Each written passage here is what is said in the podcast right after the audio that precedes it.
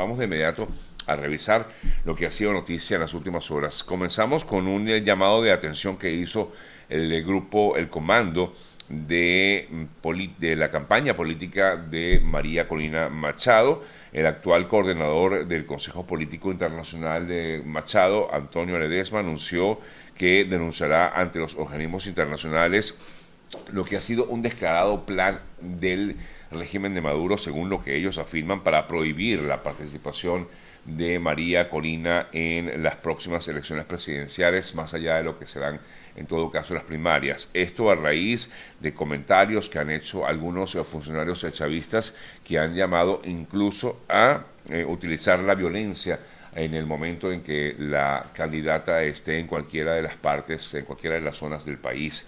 Lo más reciente o una de las más recientes o uno de los más recientes señalamientos fue el que se hizo en contra del gobernador del estado Trujillo en Venezuela, Gerardo Márquez, quien en un acto público eh, que se realizó en Pampanito instigó a grupos afectos al oficialismo a que se prepararan para recibir justamente así eh, con eh, palos de violencia, con actos de violencia lo que sería la presencia de María Corina Machado en esa entidad. Y es la razón por la cual pues han solicitado no solamente protección a María Corina, sino también han elevado una, un llamado de alerta ante la ONU, ante la OEA, ante la Unión Europea, en lo que ellos han considerado son riesgos de amenaza en contra de la candidata María Corina Machado. Hablando de política en Venezuela, Ayer también se lanzó al ruedo de las candidaturas José Brito, este diputado que fue quien presentó ante la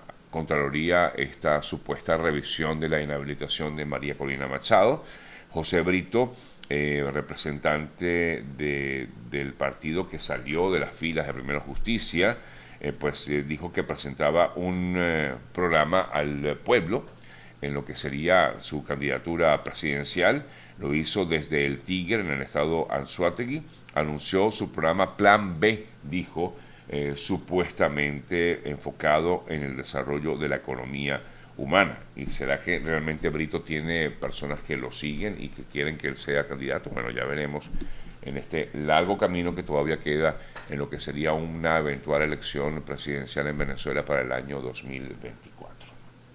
Bueno, en otras informaciones destacadas eh, en eh, el fin de semana y en lo más reciente, debo comentarles acerca de la investigación que continúa en contra del expresidente Donald Trump.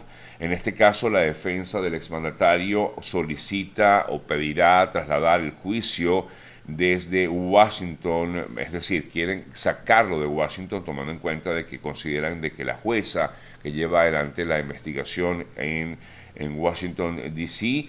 Eh, no es la más idónea, afirman los representantes de la defensa de Donald Trump. No hay manera de que pueda tener un juicio con esta jueza, dijo el eh, propio mm, Trump a través de sus redes sociales. Todos lo saben, inclusive ella también lo sabe. Pediremos el rechazo de esta juez por motivos poderosos e igualmente cambiar de lugar incluso fuera del Distrito de Columbia o el, DC de Washington DC, sería la intención que tiene en todo caso el eh, expresidente y todo su equipo de defensa de sacar el juicio que se le sigue en su contra em, fuera de, de Washington DC. Me voy a España, el eh, grupo Vox se abre a apoyar al Partido Popular sin entrar en el gobierno para evitar una investidura de Pedro Sánchez con eh, lo que ellos han considerado son los enemigos de España. El eh, partido de derecha asegura que no será un obstáculo para evitar un gobierno de destrucción nacional y es por ello que afirman apoyar al Partido Popular en lo que sería la formación de gobierno, que todavía esto no está definido en España, lo que sería la formación de gobierno en España. No obstante, en el día de hoy, esta información que acabo de comentarles es de ayer, de esta, esta propuesta que hizo el partido Vox, pero hoy el Partido Nacionalista Vasco rechazó a PP luego de que Vox se mostrara dispuesto a apoyarlo. Y dijo el Partido Nacional Vasco que insiste en el no al Partido Popular para investir a Feijó. Eh, fijamos de esta forma nuestra posición con claridad. Eh, pues sí, apenas eh, lanzaron esta propuesta por parte de Vox, aquí venimos o leemos esta propuesta o esta declaración del Partido Nacional Vasco, del Partido eh, Nacionalista Vasco, donde apoya, o mejor dicho, no apoya lo que sería la investidura de Núñez Feijóo a la presidencia, al gobierno del gobierno español.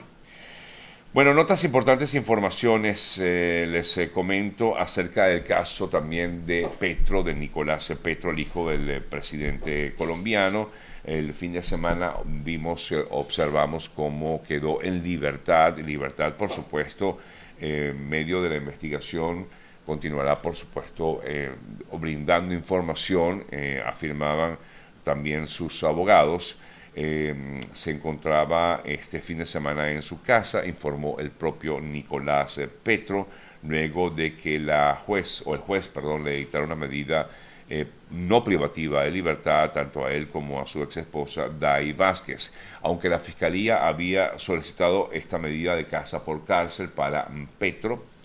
El ente investigador manifestó estar de acuerdo con la decisión del juez al considerarlo a él y a Dai Vázquez como testigos potenciales. Lo cierto de todo es que eh, tanto él como la ex esposa han manifestado que el presidente Gustavo Petro desconocía de que había entrado dinero ilegal a su campaña. Ellos han manifestado que el mandatario no conocía de esos eh, de ese dinero que habría entrado en todo caso hasta la campaña que lo llevó a la presidencia. Pero el escándalo pues ha salpicado a otros eh, importantes eh, también mm, políticos colombianos. Entre otros se encuentra Alex Char, miembro de uno de los clanes políticos más importantes que desde hace 16 años afirma mueve los hilos políticos y económicos de la ciudad de Barranquilla, básicamente afirman que él también ha sido salpicado con declaraciones que han dado tanto Petro como Vázquez en la Fiscalía General de la Nación.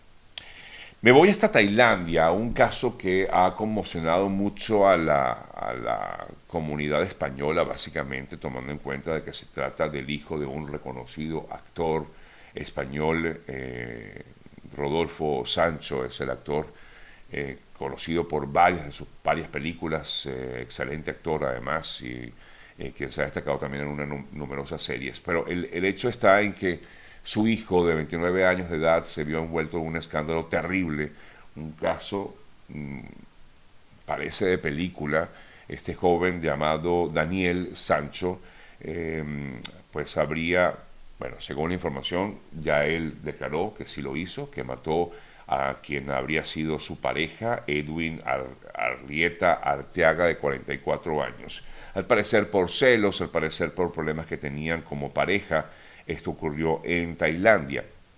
Pero lo grave de todo no es eso, sino que este joven de 29 años, repito, del nombre Daniel Sancho, afirmó que desmembró a esta persona, eh, diciendo, además aseguraba que eh, sí, que se declaraba culpable, que efectivamente él lo había matado, pero que él era rehén de esta otra persona, por cierto, un médico eh, colombiano de 44 años de, edad. Dijo, soy culpable, pero también soy rehén de Edwin. Me tenía como rehén, en una, era una jaula de cristal, pero al final siempre era una jaula. Comentarios que hizo este joven, ¿no? me hizo destruir la relación con mi novia, me ha obligado a hacer cosas que nunca hubiera hecho y quería obligarme a ser su novio. Fueron los comentarios que hizo este, este joven, pero lo impactante es que entendemos perfectamente que, bueno, que quizás haya había algo de celos, había algún tipo de problema en, en, esa pareja, pero de llegar a descuartizarlo, y discúlpenme lo descriptivo de ello, pero así ocurrió, pues lo descuartizó, lo desmembró, y además se escondió o enterró los restos de este, este hombre de 44 años de edad en diversas partes. Esto ocurrió en Tailandia.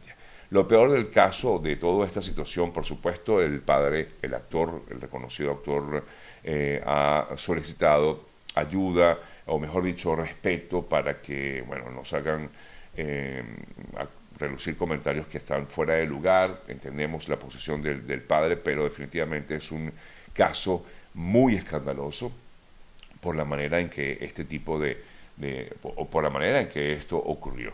Y eh, por otro lado, pues también se ha informado que el Código Penal de Tailandia eh, tiene duras sanciones en contra de personas que asesinan a otras en ese país. Eh, luego de confesar que había matado a esta persona, ahora la policía tailandesa, que lo tiene detenido, por supuesto, en estos momentos, ha hecho varios análisis, dijo que él iba a colaborar absolutamente en todo, todo, todo lo que tiene que ver con la investigación, pero el teniente de la policía confirmó que está acusado de asesinato premeditado, de ocultación y sustracción de partes del cadáver. En una situación menos polémica, la pena para un caso similar estaría entre 15 y 20 años de cárcel. Sin embargo, dada la gravedad de este crimen, esto pudiera acarrearle la pena de muerte en Tailandia. En este caso, la mejor opción sería, eh, para él, sería intentar eh, conmutar la cadena de pena de muerte y llevarlo a cadena perpetua. Eh, para su equipo de abogados tendrían que incluso solicitárselo al rey de Tailandia, en quien recae la última decisión. Así que no la tiene fácil este joven, lamentablemente, pues habrá perdido la cabeza, habrá, eh, se habrá dejado llevar por todo este tema de celos, por todo esto que le ocurrió, pero de llegar no solamente a asesinar a esta persona, sino también de, mm, bueno, de cortarlo prácticamente en pedazos. Muy, muy lamentable para él y me imagino lo, lo, terrible que debe sentirse eh, su padre, repito, un excelente actor, reconocidísimo en España. Esto a esa noticia hoy en España a raíz de todo lo que ha ocurrido allí en Tailandia.